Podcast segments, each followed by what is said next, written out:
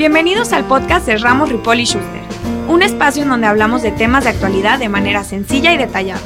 Somos una firma multidisciplinaria donde en cada capítulo tendremos a nuestros abogados especialistas e invitados de diferentes áreas de práctica para compartirte información que te ayudará a resolver dudas sobre aspectos legales o de negocios. Bienvenidos una vez más al podcast de Ramos Ripoli Schuster. Mi nombre es Paulina Martínez, abogada del equipo de FinTech y criptoactivos de la firma. El día de hoy me acompaña Daniela Morales y Sofía Rojas, abogadas también del equipo FinTech y Cripto. El día de hoy Dani y Sofi nos van a platicar sobre las recomendaciones internacionales que ha emitido el GAFI para prevenir el lavado de dinero en las operaciones realizadas con cripto. Así que bienvenidas y adelante. Hola Pau, muchas gracias por la bienvenida y muy contentos de estar aquí el día de hoy platicando de este tema tan relevante con el auditorio. Hola, buenas tardes a todo el auditorio. Es para nosotros un placer compartir estos temas tan interesantes. Muchas gracias, el gusto es todo nuestro.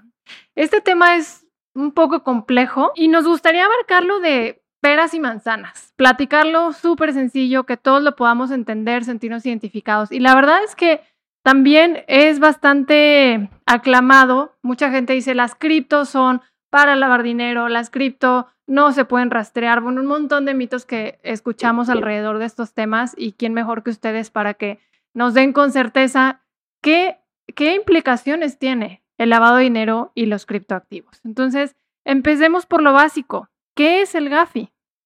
Muy bien, pues justamente estas recomendaciones que vamos a platicar hoy tienen un contexto internacional, porque el GAFI es el Grupo de Acción Financiera Internacional, se creó en 1989 como un organismo intergubernamental cuyo principal objetivo es crear medidas que ayuden a los países a prevenir lavado de dinero, financiamiento al terrorismo y algunos otros delitos relacionados con el sistema financiero.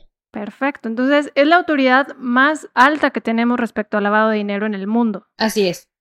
Súper interesante. ¿Y quién recibe estas recomendaciones? ¿A quién se las emite el GAFI?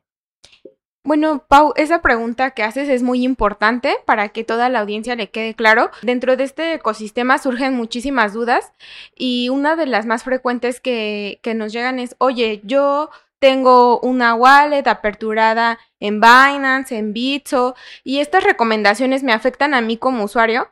Pues la respuesta es no. ¿A quién afectan estas recomendaciones? Y no es en sí afectar, sino que es un beneficio tanto a los mismos proveedores que brindan este servicio y a los usuarios. Principalmente a, a quien va dirigida, pues es a los proveedores y a ti como usuario, a nosotros como usuario de Exchange, nos benefician. ¿Por qué? Porque nos da certeza de con quien estamos contratando es una empresa seria, es alguien que tiene controles de, de, de debida diligencia, es una empresa que lleva un proceso para detectar operaciones de prevención de lavado de dinero o en su caso de financiamiento al terrorismo. Entonces nosotros como usuarios no tenemos alguna obligación que andar reportando, sino nada más en proporcionar nuestra información y nuestra documentación que nos solicitan para aperturar una cuenta o en su caso realizar transacciones. Súper bien, entonces yo, usuario mortal que estoy haciendo transacciones con, con cripto, no soy la, la, que tiene que estar haciendo avisos, no estoy la que tiene que estar pendiente de estas recomendaciones. Un poco a lo mejor como un banco, ¿no? Que tengo mi cuenta ahí, que hago depósitos, que hago transferencias y que no soy yo la que está cumpliendo con toda la regulación, sino mi banco y me está cuidando a mí y a los demás usuarios. Un poco así es la analogía. Sí, exactamente como lo comentas, Paulina. De hecho, he escuchado comentarios en donde dicen los usuarios, no, pero es que yo ya no voy a aperturar mi, mi cuenta porque ahí ya, ya está regulado, ya tiene una licencia. Y lo que nosotros les responderíamos es, no, al contrario, si un exchange está cumpliendo con sus avisos, si está reportando ante, en este caso, ante la WIF o la autoridad competente, es una empresa seria que te da más confianza y certeza a un exchange que no está regularizado. Perfecto, Dani, muchas gracias. Entonces, entrando en materia, ¿qué recomendaciones ha emitido este organismo? Muy bien, pues primero tenemos que tener claro qué son las recomendaciones GAFI. Estas recomendaciones es un esquema de medidas que están dirigidas a entidades financieras y a actividades vulnerables, ahorita vamos a platicar qué son, para prevenir el lavado de dinero. Estas recomendaciones son 40, pero no vamos a platicar de todas ellas en este momento, ya que únicamente vamos a platicar de aquellas que son relevantes para el tema de operaciones con cripto. Perfecto. ¿Y más o menos cuántas son de cripto de las 40? Aproximadamente 10. Ah, perfecto. ¿Por cuál empezamos? Primero es importante aclarar que tanto Gafi como la regulación mexicana no ocupan el término de criptoactivos, ocupan el término de activo virtual. El activo virtual es, digamos que, la definición legal. Entonces, vamos a, ocupar dentro de esta plática la definición de activo virtual como sinónimo de cripto, aunque a lo mejor en un análisis legal no sean estrictamente lo mismo, pero de acuerdo con Gafi y de acuerdo con la regulación mexicana hay que llamarlos activos virtuales. Entonces, estas recomendaciones de Gafi están encaminadas a los sujetos que pueden tener tendencias a ser utilizados para lavado de dinero. Básicamente son dos, las entidades financieras, como nuestro banco, una casa de bolsa, una unión de crédito, una SOFOM, y por otra parte actividades vulnerables. Gafi las llama actividades y profesiones no financieras designadas. Este es, digamos, un nombre largo. En la recomendación 22, Gafi nos da un ejemplo o una lista de varias cosas que podrían ser consideradas actividades y profesiones no financieras designadas, como casinos, abogados, notarios, contadores, proveedores de metales y piedras preciosas. Pero realmente esta lista no es limitativa, es simplemente un ejemplo de algunas actividades que son legales, son legítimas, no pertenecen al sistema financiero, pero que aún así pueden ser ocupadas de forma fácil para lavar dinero. Entonces, a todas estas recomendaciones, si Gafi nos da una lista como de algunos ejemplos, pero nos dice cada país, dependiendo de sus características, sus operaciones, tiene su propia lista de actividades vulnerables. Claro. En México, esta lista la tenemos en la Ley Federal para la Prevención e identificación de operaciones con recursos de procedencia ilícita, que es conocida más fácilmente como la ley antilavado. En esta ley antilavado tenemos un artículo 17 que nos lista todas las actividades que aquí en México podemos considerar como tendientes al lavado de dinero y justamente aquí tenemos una fracción que habla de operaciones con activos virtuales. Si bien valdría la pena cada caso concreto analizar qué criptos pueden considerarse activos virtuales y cuáles no, porque realmente la definición legal que tenemos es un poco estricta y es difícil meter a los criptoactivos dentro de ella. Pensemos como en la mm, intención que tuvo el legislador, ¿no? Al decir activo virtual son aquellas cripto que ocupamos cada día de forma más cotidiana. Entonces, en este momento quedémonos que las recomendaciones de Gafi podrían eh, aplicables a las cripto podrían ser aquellas que son a su vez aplicables a las actividades vulnerables, considerando que la ley antilavado en México considera a las operaciones con activos virtuales como una actividad vulnerable. Perfecto. Voy a recapitular un poquito. Tenemos a la autoridad máxima internacional, el GAFI, que emite recomendaciones, ya nos dijo Dani, a quién no nos aplican esas, esas recomendaciones, a a las personas que estamos haciendo actividades con cripto, pero no dentro de los supuestos que, que Sofi nos platicó. Y Sofi nos dice que va a las entidades financieras y aquellas empresas o personas que hacen actividades vulnerables. En resumidas cuentas, y si no corríjanme, a donde está la contingencia de lavado de dinero, ¿no? O sea, a donde hay actividades o entidades financieras que son tendientes o están en riesgo de que haya actividades de lavado de dinero adentro. Entonces, pongamos atención si somos abogados, si somos notarios, si somos todas estas actividades que nos dijo Sofi y en particular, bueno, este tema es activo virtual, ¿no? Cualquier entidad o persona que realice con, con activo virtual una actividad, estas recomendaciones le van a ser muy bien conocerlas. Vamos a continuar con la recomendación. Sofi, nos decías que había una específica. ¿Qué dice esta recomendación de la GAFI?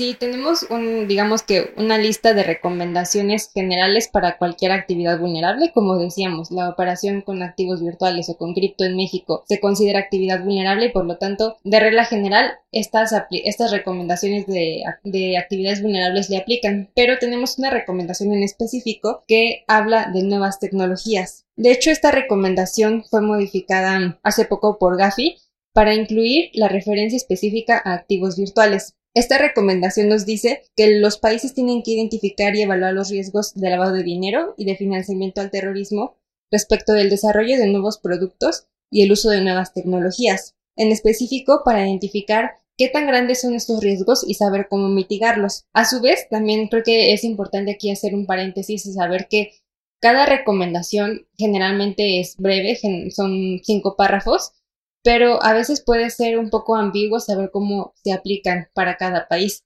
Entonces, cada recomendación tiene una nota interpretativa que nos da mayor detalle sobre qué quiso decir Gafi con, con estos preceptos. Entonces, lo que hizo Gafi hace poco fue modificar la nota interpretativa de la recomendación 15 para agregar lineamientos muy específicos en la operación con cripto. Empieza diciéndonos que los activos virtuales son bienes, productos o fondos de valor equivalente. Aquí esta definición realmente es muy, muy básica, por así decirlo, porque ni siquiera está metiendo la característica de que sea digital, de que sea virtual, ni tampoco su característica criptográfica. Es una definición muy, muy general pero eh, algunas de las recomendaciones o de directivas más específicas que nos dice Gafi en esta nota interpretativa es que los países tienen que identificar, medir y mitigar los riesgos de las operaciones con criptoactivos que permiten dentro de su país. Muy importante también nos dice que aquellos proveedores de servicios de activos virtuales, que ahorita vamos a tener un momento para analizar qué tipo de actividades pueden caer dentro de este concepto, tienen que tener una licencia o registrarse en los países donde se opere, como mínimo en el país donde se crearon. Pero sabemos que este tipo de operaciones con cripto pueden ser extraterritoriales, es decir, una empresa constituida en China puede ofrecer sus servicios aquí en México.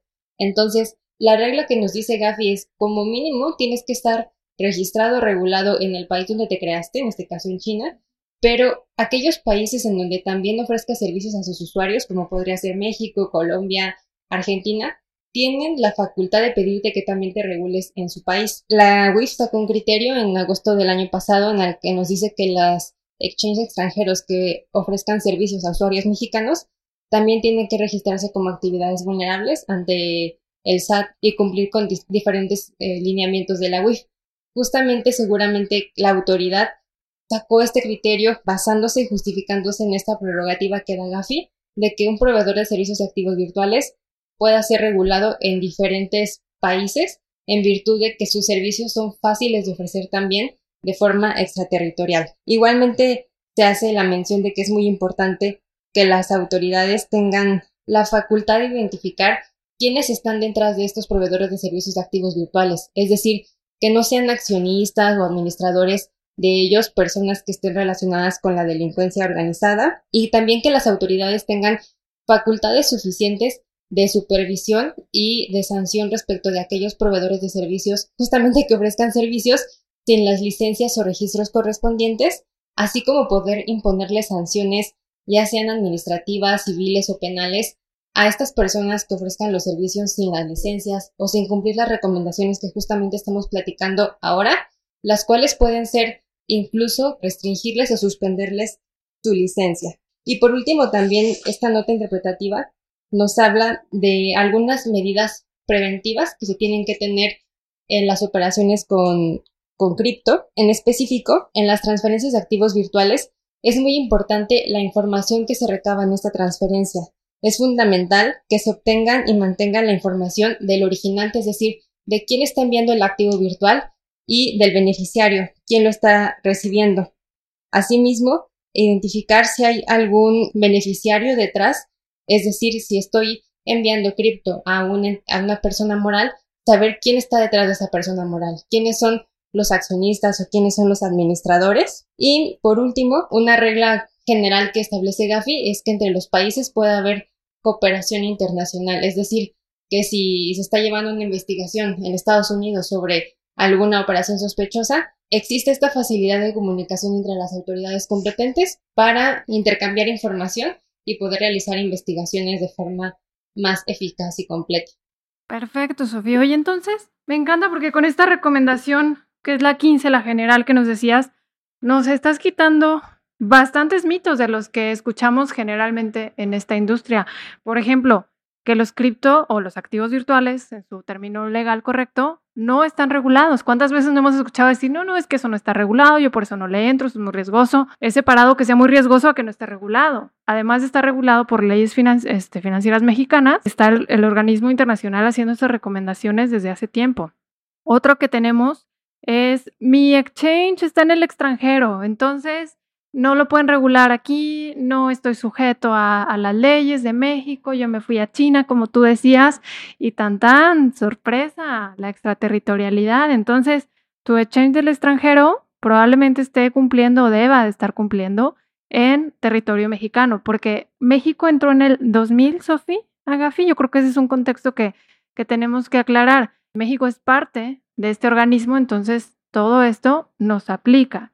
El tercero que decía Sofía es que nadie sabe, ¿no? Y si no me corriges, pero así te fui entendiendo, nadie sabe dónde está mi, mi cripto, la voy a, difuminar un poquito, nadie sabe quién está detrás.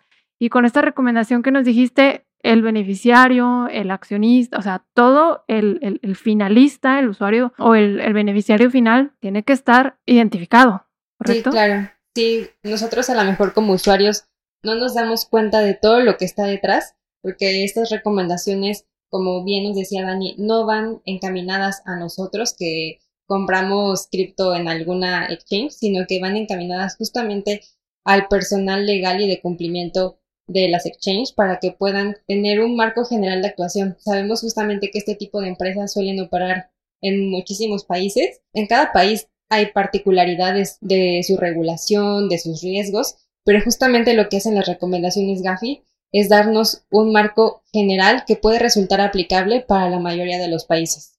Exacto. Sí, sí, bien decías, cada país tendrá sus particularidades, lo que aplica en México no necesariamente en otros, entonces tienen que personalizarlo. Y además de estas recomendaciones o esta específica que estamos abordando, la 15, por ser la más amplia y general, ¿qué, otras debemos tener en cuenta o qué otras importantes se han emitido? Muy bien, pues las otras recomendaciones que le aplicarían a las operaciones con cripto son las recomendaciones que en general le aplican a las actividades y profesiones no financieras designadas o bien también llamadas actividades vulnerables. La primera de ellas y que es súper relevante es la recomendación número 10 que habla de la debida diligencia del cliente. ¿Qué es esto? Esto se trata de conocer con quién estás contratando, identificar al cliente y verificar su identidad. Es decir, no solamente te voy a preguntar cómo te llamas, qué edad tienes, sino que voy a constatarlo en algún documento oficial e incluso a lo mejor verificar ese documento oficial contra los propios registros de alguna autoridad. Y no solamente respecto del cliente, porque ya platicábamos, esto a lo mejor es fácil llegar al fondo en personas físicas, pero en personas morales que pueden tener diferentes capas corporativas, nos es difícil determinar quiénes son todas las personas involucradas en, en la operación para de esta forma saber que no está involucrándose a alguna persona relacionada con delincuencia, con lavado de dinero, con financiamiento al terrorismo, etc. Perfecto, por eso todos nuestros cuestionarios al inicio, las identificaciones. Me voy a salir un poquito a lo mejor del tema. ¿Qué, ¿Qué, pasa cuando detectan que sí está relacionado con alguna actividad ilícita? O sea, si yo pongo mis credenciales, mis datos y soy una persona en alguna lista negra o estoy relacionada con alguien indebido, ¿qué va a hacer la, entidad o qué va a pasar? Lo que tendría que ser dentro de un marco general de actuación, como recordemos que estamos hablando de recomendaciones internacionales, no estamos hablando de la regulación específica de México, de algún país, pero la regla general sería suspende el proceso de identificación, no permitas que se abra esa cuenta y emite un reporte a la autoridad que normalmente es la unidad de inteligencia financiera de cada país. Y pues continuando un poquito con, con la pregunta anterior, Pau, de cuáles son estas otras recomendaciones aplicables, también tenemos la recomendación 11, que es sobre el mantenimiento de registros. Esto quiere decir que guardes toda la información del cliente y de sus operaciones. Aquí el plazo general es mínimo 5 años. También tenemos una recomendación que habla de personas políticamente expuestas. ¿Y qué son estas personas políticamente expuestas? Básicamente son personas que tienen algún cargo público, funcionarios de gobierno. Puede ser internacional, nacional y también a nivel nacional en diferentes niveles, federal, estatal o municipal. Y no solamente se queda en ellos, se extiende hacia sus familiares cercanos y hacia las sociedades en las que tengan alguna participación. Y entonces esto no significa que tú no le puedes abrir una cuenta a una persona políticamente expuesta. No, sí lo puedes hacer, depende más de los criterios de riesgo que tú quieras tomar, pero lo que nos dice Gafi es que cuando decidas si llevar a cabo operaciones con este tipo de personas, se tiene que obtener la aprobación de la alta gerencia, es decir, de la dirección general, de algún director de operaciones, por ejemplo, para establecer la, la relación comercial. También tomar medidas razonables para establecer cuál es la fuente de los recursos que está ocupando para realizar sus operaciones y llevar a cabo un monitoreo más intensificado de la relación. Es decir, poder vigilar con mayor frecuencia cómo está llevando a cabo las operaciones dentro de, de tus servicios ¿Y esto por qué? Porque generalmente este tipo de personas están más involucradas con actos de corrupción. Tenemos también la recomendación 17, que habla de dependencia en terceros. Básicamente se refiere a que todas estas medidas de debida diligencia del cliente, de identificarlo, de llevar a cabo una, un monitoreo de sus operaciones, las puedes confiar en un tercero, es decir, contratar a, a un proveedor para que las lleve a cabo es válido, pero hay diferentes requisitos que hay que cumplir pero siempre al final la, responsabilidad queda en el propio proveedor de servicios o sujeto obligado de cumplir con, con, todas estas recomendaciones. También tenemos la recomendación 18 que habla de controles internos y sucursales y filiales extranjeras. ¿Esto qué quiere decir? Que cuando un proveedor de servicios de activos virtuales sea parte de un grupo empresarial, se recomienda que las medidas PLD que establezca sean a nivel de todo el grupo, y que además si tiene, como decíamos, este tipo de empresas suelen mucho tener una matriz en, algún país y establecer diferentes filiales a lo largo de, del planeta o del mundo, en cada una de ellas que tengan esta misma consistencia de políticas, obviamente adaptándose en su caso a las particularidades de cada jurisdicción. Tenemos también la recomendación 19 que habla sobre países de mayor riesgo. Este es un tema interesante porque Gafi emite dos listas, una lista que se llama lista de lista gris y una lista negra. Normalmente cuando escuchamos que un país está en la lista negra podremos pensar que está súper prohibido realizar alguna operación con ellos, pero la verdad es que no es así. Esta lista negra habla de países que tienen medidas de PLD muy, muy básicas pero que además no han hecho algún esfuerzo relevante por cambiar esa situación. Aquí tenemos únicamente a dos, a Corea del Norte y a Irán. Y por otra parte tenemos la lista gris, que estos son países que sus medidas de PLD sí son un poco básicas, pero ya están tomando algunas medidas para poder mejorarlo. Aquí esta lista sí es grande, pero podemos mencionar como ejemplo a Haití, Jamaica, Nicaragua, Pakistán, Senegal, Filipinas y Sudán del Sur. Entonces, respecto de estos países de listados por Gafi como lista negra o lista gris, no significa que no podamos realizar operaciones con ellos, sino que cuando realicemos operaciones con ellos tenemos que establecer medidas de PLD más estrictas. Y por último, las otras dos recomendaciones súper relevantes y esenciales es el reporte de operaciones sospechosas. Me preguntabas, Pau, ¿Qué hago si de momento sí estoy identificando a mi cliente y me doy cuenta que sí es un delincuente? Entonces, lo que hay que hacer es justamente emitir un reporte a la autoridad. Y esto es un, ejemplo de que desde la identificación te diste cuenta y ya no le abriste cuenta en tu plataforma, digamos. Pero puede ser que sí sea tu cliente y que, no sé, en el mes número 3 de operación te das cuenta que sus operaciones sí son mucho, muy sospechosas, que sí pueden estar relacionadas con alguna actividad ilícita. Y entonces, en ese momento, los países y en específico los proveedores de servicios de activos virtuales tienen la obligación de emitir reportes a las autoridades competentes respecto de esas operaciones para que esas autoridades que tienen facultades de investigación justamente analicen esas operaciones y determinen si realmente detrás de ellas hay alguna operación de lavado de dinero o de financiamiento al terrorismo. Y aquí estas autoridades normalmente es la unidad de inteligencia financiera, cuando escuchamos la WIF, pues mm, obviamente nos, nos referimos como a la WIF de México que, que conocemos y que escuchamos en las noticias, pero realmente a nivel recomendaciones de Gafi, todos los países que son miembros tienen la obligación de tener una unidad de inteligencia financiera. Entonces, hay 130 unidades de inteligencia financiera en el mundo y son normalmente quienes reciben estas operaciones, estos reportes de operaciones sospechosas. Y ahora sí, por último, tenemos la revelación y confidencialidad. Como platicábamos, yo como personal de cumplimiento de un proveedor de servicios de activos virtuales, tengo el deber de si veo una operación sospechosa, reportarla a la autoridad. Pero ¿qué pasa si tengo alguna obligación contractual de confidencialidad? ¿La estoy violando? Esta recomendación nos dice que no, que este tipo de reportes a la autoridad no viola ningún tipo de obligación contractual de confidencialidad establecida por la vía contractual. Y además, las personas que se encargan de hacer los reportes tienen la obligación de no informar a los usuarios de, la plataforma que los están reportando. Así es. No alertarlos. Sofi, muchas gracias. Sofi, además de ser abogada, es oficial de cumplimiento certificada por la Comisión Nacional Bancaria. Entonces, si alguien es experta en estos temas, eres tú, Sofi.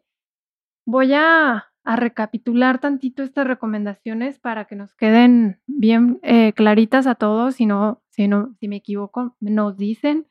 Pero la 15 la platicamos ampliamente porque es, es general, es la que le aplicó, nos dijiste, Sofía, la más importante, ¿no? La, la que hay que resaltar. Y la 16 en adelante, por ejemplo, 16, algo que me quedó claro es, no todos los usuarios son iguales, ¿no, Sofía? O sea, tienes personas políticamente expuestas a las que más atención les tienes que poner. Y, y decías un tema importantísimo, porque están muy cercanas a actos de corrupción. Entonces, es muy interesante conocer cómo las autoridades y desde organismos internacionales tenemos que estar cuidando que los ah, mecanismos o autopistas abiertas para la corrupción estén restringidas.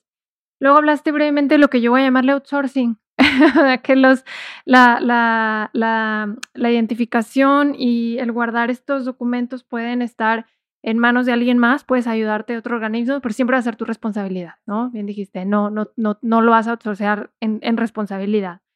Em, vas a estar guardando los documentos, eso también nos quedó claro. Cinco años, tienes que tener los expedientes.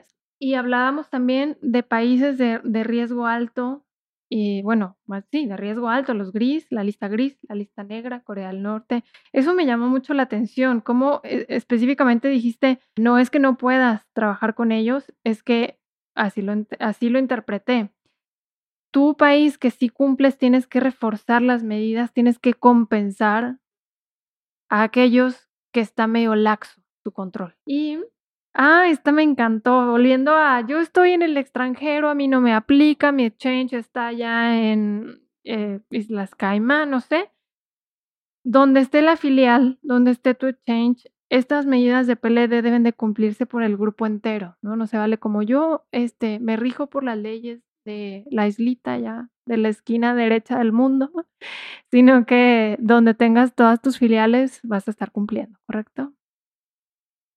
Y los temas de confidencialidad, cómo está permitido que, que, se rompa un poco la confidencialidad en caso de haber algún acuerdo, en caso de que los términos y condiciones hablen de que tus datos, por supuesto, están protegidos, porque al final uno está subiendo su identificación, a veces tus fotografías, pero en este caso, si, si estás realizando actividades sospechosas, la, la exchange o, la entidad las, las, va a compartir, ¿no? A la autoridad, a la WIF. Así es, y sin, sin violar ningún tipo de, pues, de obligación de confidencialidad ni de datos personales, como bien decías. Va a ser una excepción. Así es.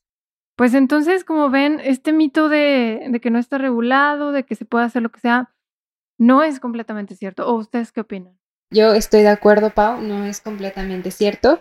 La verdad es que a lo mejor no todos los sujetos obligados lo están llevando a la práctica como debe de ser, pero cada vez están haciendo mayores esfuerzos a nivel regulación y a nivel autoridades para empujar a que se haga de esta forma y que cada vez los controles de identificación del cliente, de reportes de operaciones, de supervisión transaccional sean más consistentes y lo que sí nos queda claro es que esta operación con criptoactivos no es algo que se quede en el anonimato. Eso hay que dejarlo muy claro. Muchas gracias, Sofi. Y ya que abarcamos estas recomendaciones y que creo que nos fueron quedando claras, las explicaste muy, muy bien, Sofi. Nos, pueden quedar claros a todos los que estemos relacionados o no con el tema. Además de las recomendaciones, Gafi tiene tiene más injerencia, emite algún otro tipo, no sé, de comunicados, de documentación. Ah, por ejemplo, Dani, ah, me platicabas antes de, comenzar que había criterios. ¿Qué nos puedes platicar de eso, mm, Dani? Sí, así es, Pau. En la recomendación primera de la GAFI establece que deben de contar todos estos proveedores de activos virtuales con un enfoque basado en riesgo. Y en esta recomendación es muy interesante porque toca temas muy importantes. El primero es que nos brinda la definición de qué se entiende por activo virtual. Como bien lo mencionaba Sofi, es una definición desde el punto de, vista legal. Si bien el título de nuestro podcast es criptoactivos, es importante mencionar que criptoactivo se debe de entender como el género. ¿Y qué comprende un criptoactivo? Pues es una criptomoneda, un security token offering, un utility token, un NFT. Igual podemos encuadrar ahí a estas plataformas de DeFi, entre otras, ¿no?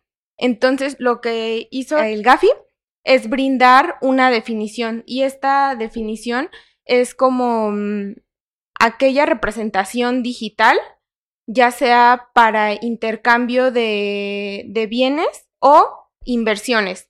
Y con esto abre la puerta a que, muchísimas a que muchísimos criptoactivos encuadren de, dentro de esta definición. Y también nos establece en esa misma definición qué nos entiende por un activo virtual y establece que la CBDC que es Central Banking Digital Coin, no van a, comprender dentro de estos. ¿Y qué es? Recordemos que es las monedas digitales que emiten los bancos centrales de cada país. Perdón que te interrumpa tantito, Dani. Entonces, criptoactivo, así como nosotros estamos acostumbrados a escucharlo, es prácticamente todo, ¿no? O sea, encuadra muchas cosas, decías NFT, DeFi, o sea, encuadra un montón de cosas. Y la verdad, y si no, corríjanme, Cripto en, un poco más en lo general y Gafi en su criterio habla de activo virtual y dice es esto y esto que aún así es bastante amplio y después nos da otras definiciones más específicas y CBDC no la contempla. Esta, esta recomendación que emite el Gafi dice que estas CBDC van a tener el mismo tratamiento que se les otorga a la moneda fiat. Que recordemos que la moneda fiat es en el caso de México los pesos, en el caso de Estados Unidos el dólar, o sea, es la moneda del curso legal del país en, ahora sí que en concreto, y ese va a tener un tratamiento igual al que lo tendría, pues ahora sí que la moneda fiduciaria. Claro, porque viene del Banco Central, entonces ya se trae toda la regulación y se trata igual. ¿Qué otra cosa no, no contemplaría?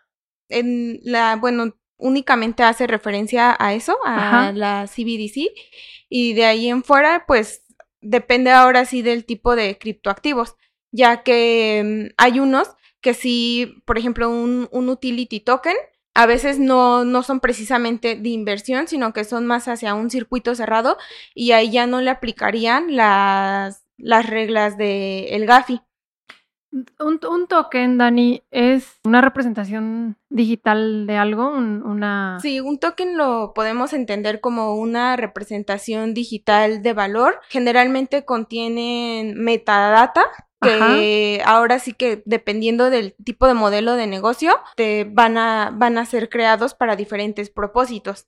Entonces, un token que no es financiero, que no trae un, un, valor adherido, o sea, que es, como tú dijiste, para un circuito o para otro uso, no es del interés de estas recomendaciones, ¿correcto? Sí, así es, porque la regla está en que no deben de ser como un instrumento de inversión, es decir, no ofrecerle rendimiento a los usuarios, no darle derecho a mm, pues sobre las empresas o cierto tipo de derechos, sino nada más ser como un programa de loyalty para que los usuarios puedan acceder a ese utility token y lo dejamos fuera. Bueno, y aquí nos salimos un poquito del tema de lo que estamos hablando.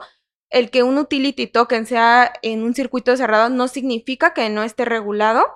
Por ejemplo, en ahora sí que en la Unión Europea sacaron una, una ley en donde está regulado en el aspecto de publicidad. Si bien no eres un, un token que me ofrece un producto de inversión en donde yo pueda obtener ganancias, no quiere decir que estés completamente fuera del marco regulatorio, sino que sí tienes que cumplir con ciertos, ahora sí, estándares de publicidad.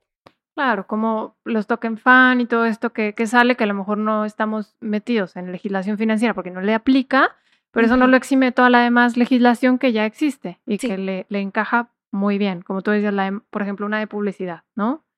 Perfecto. ¿Y qué otro eh, podrías compartirnos? También otra de la mención que hace es de los NFTs.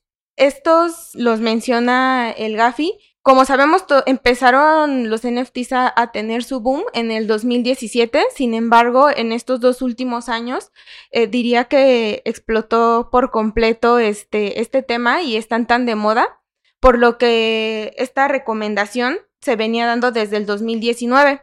Pero conforme fueron pasando los, años en el 2020 hasta el 2021, fueron implementando y robusteciendo todo este marco regulatorio, en donde finalmente nos dice el GAFI, un, a un NFT lo puedo considerar un activo virtual?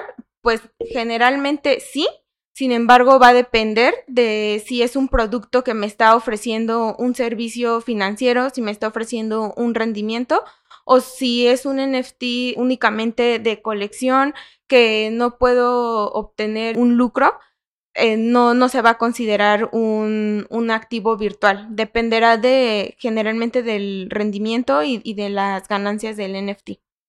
Entonces, un NFT es caso por caso, ¿no? O sea, podría cumplir y encajar en las descripciones que dio la GAFI de activo virtual o no, ser una, una obra de, de, de, arte o alguna otra cosa. Sí, también dependerá de la regulación de cada país en concreto. Por ejemplo, en Estados Unidos, algunos NFT podrán caer como valor y ahí habría que hacer el Howey test para ver si encuadra sobre, sobre ese producto y si se puede clasificar. Entonces, ahora sí que cada NFT, cada modelo de negocios tiene un tratamiento en específico, pero generalmente podríamos tomar estos parámetros de manera muy, muy amplia para establecer un criterio. Perfecto. ¿Qué es lo que decía Sofi? ¿no? Son recomendaciones generales, cada país tiene su, su particularidad cómo aplicarlas. El Howey Test es una serie de preguntas que, según la respuesta, te eh, aplicarán o no el, el, el, valor. O sea, quiero decir, una, una, legislación de si eres un valor en Estados Unidos, ¿verdad? Y. Sí, mm, bueno, sí, más que valor, un, un contrato de inversión es lo que ellos establecen. Quieren brindarle esa certeza a, a sus usuarios de que mm, no sea un contrato de inversión y que el NFT no esté proponiendo esto, este servicio sea considerado financiero. Perfecto. Finalmente, Sofi, Dani, ¿qué son esas alertas en el lavado de dinero? Más bien, ¿cuáles son? Nos decía Sofi, actividades sospechosas, o sea, ¿cómo una entidad va a detectar y va a reportar? Pues justamente respecto a lo que nos platicaba Dani, de estos criterios adicionales que ha emitido Gafi, que se refieren a ciertas guías de cómo los proveedores de servicios tienen que aplicar las recomendaciones que, que son de acuerdo a su modelo de negocio aplicables. Tenemos un documento que habla sobre ciertas señales de alerta en las operaciones que podrían darnos alguna sospecha de lavado de dinero o de financiamiento al terrorismo. Estas señales que vamos a platicar ahorita son muy generales y son simplemente enunciativas, no limitativas. Y vamos a enunciar nada más unas de ellas que vienen en este documento de Gafi, pero ahora sí que dentro del propio documento se mencionan muchas más. Y también es importante tener en cuenta que estas señales de alerta pueden variar, es decir, algunas se pueden detectar en una revisión general de la operación transaccional y otras señales se pueden detectar en una revisión más específica de la operación de algún usuario concreto. Primero platiquemos aquellas que están relacionadas con el tamaño y la frecuencia de las operaciones.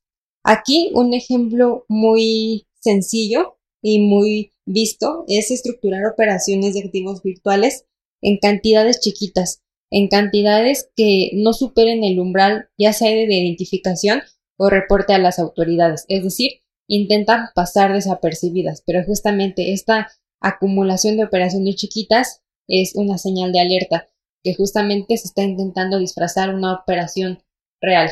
O sea, si mi límite es 10 mil pesos, una operación de 10 mil pesos la reportas, en ejemplo. y yo digo, ah, pues voy a hacer todas por 9.999. Eso te señala una alerta.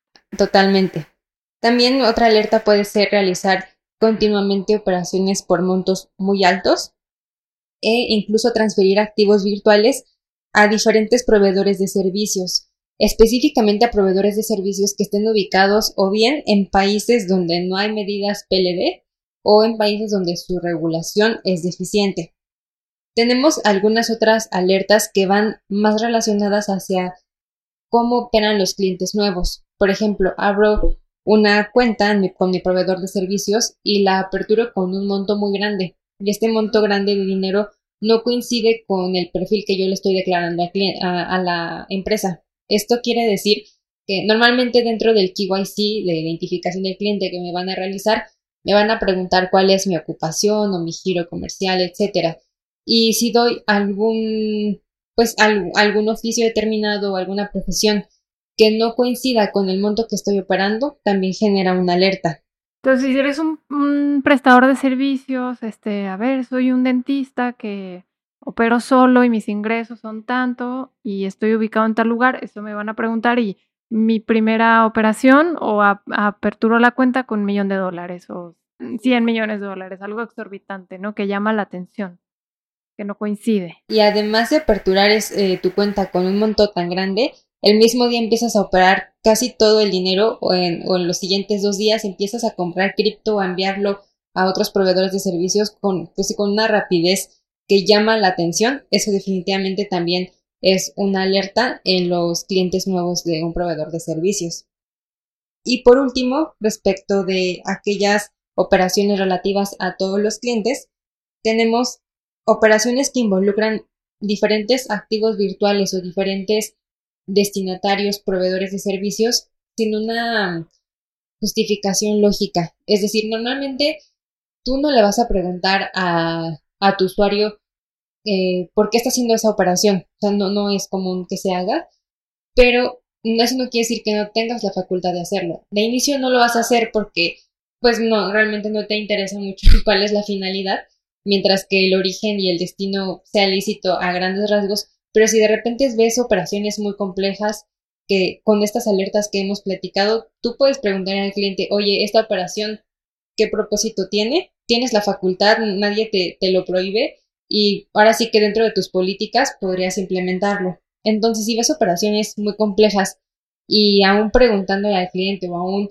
los analistas de PLD haciendo un análisis de, de por qué se está estructurando de esa forma, no le encuentran una razón comercial o económica válida, esto nos genera mayores focos rojos de que realmente podría haber detrás de ella una operación ilícita, porque no tenemos un motivo real que nos justifique que se estructuren de esa forma. De la misma manera, hacer transferencias frecuentes en un determinado tiempo, es decir, cada semana o cada mes, enviar las mismas transferencias hacia las mismas personas o hacia los mismos países, y por último, hacer como triangulación de recursos, es decir, me llegan activos virtuales de diferentes destinatarios, normalmente que se repiten cada cierto tiempo, y hay una poca permanencia en mi cuenta. Así como llegan, los disperso hacia terceras cuentas. Enseguida. Enseguida.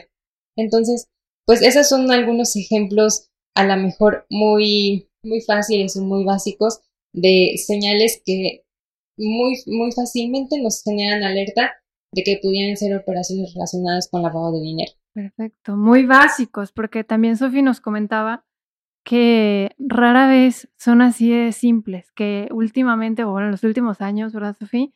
La complejidad de las estructuras de lavado de dinero es impresionante.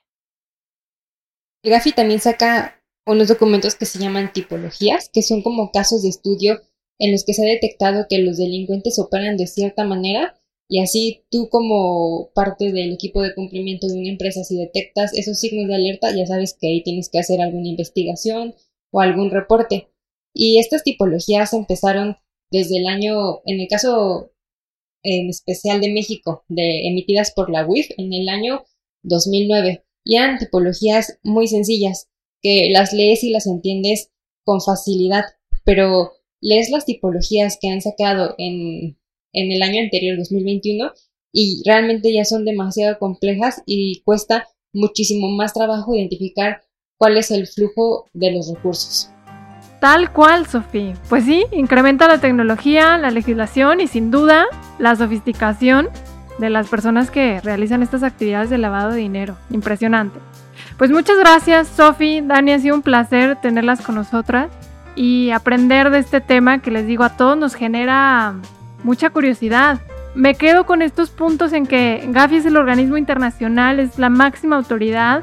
México forma parte, entonces claramente estamos haciendo o tenemos que estar haciendo como país todo lo necesario para cumplir con sus recomendaciones. Recomendaciones que Sofi nos dejaste muy, muy claro y además Dani, nos dijiste qué es un activo virtual, qué no es, qué se revisa caso por caso, como los NFTs, que es otro tema que nos causa eh, muchísimo revuelo en todas las, las redes sociales y en toda la sociedad en general.